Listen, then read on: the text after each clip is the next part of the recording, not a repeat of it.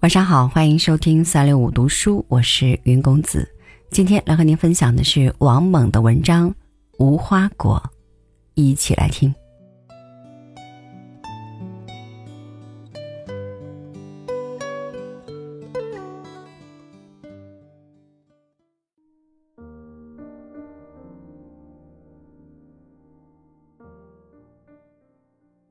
小时候，院子里。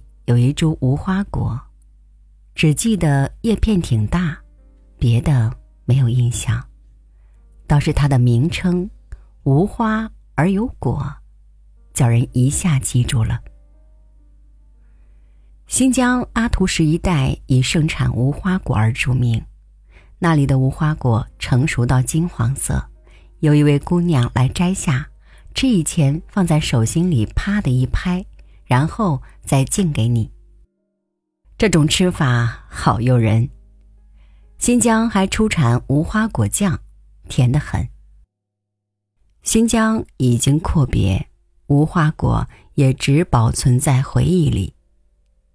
大前年在门口买了一盆无花果，已经结了许多果，煞是玲珑可爱，大叶粒粒，显得高贵。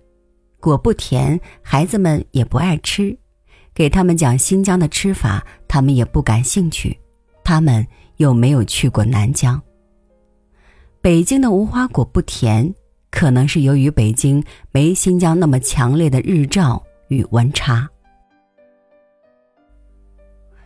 无花果在花盆里养着，但结的果愈来愈少，叶子也颜色惨淡起来。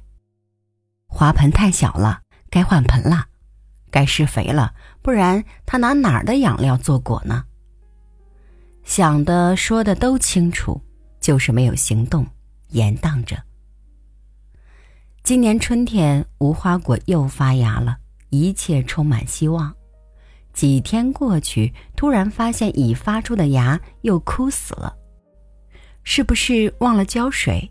于是连忙浇水，还有些土法施肥。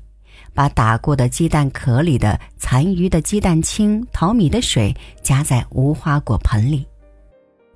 枯萎了的芽愈发枯萎下去，便决心给它换花盆。